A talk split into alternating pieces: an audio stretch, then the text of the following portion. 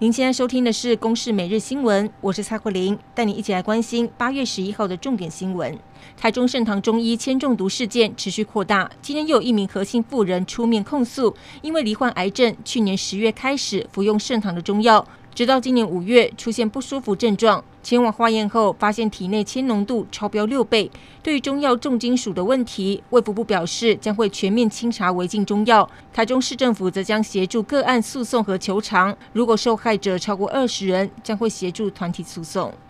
去年中央推出扩大国旅秋冬游补助，不过在苗栗有五家旅宿业者疑似以送餐券、夜市券来招揽人头，换取民众的个资。虚报一千元的住宿补助，检警发动搜索，并约谈六十多人到案。讯后諭令张姓主嫌和七名员工分别一万到十五万元交保，全案也将扩大侦办。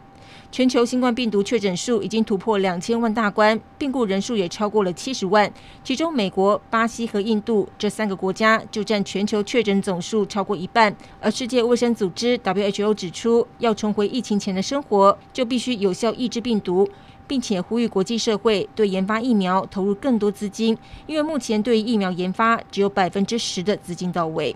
美国白宫外惊传枪响，美国总统川普在白宫召开疫情记者会时，突然被特勤人员护送下台。几分钟之后，川普回到现场，则表示有执法人员和武装男子发生枪击，情况已经火速被控制下来。而这个周末，美国多个城市都不太平静。华府有一场百人野餐派对，突然发生有多名枪手发射了上百发的子弹，造成一人死亡、二十一人受伤的悲剧。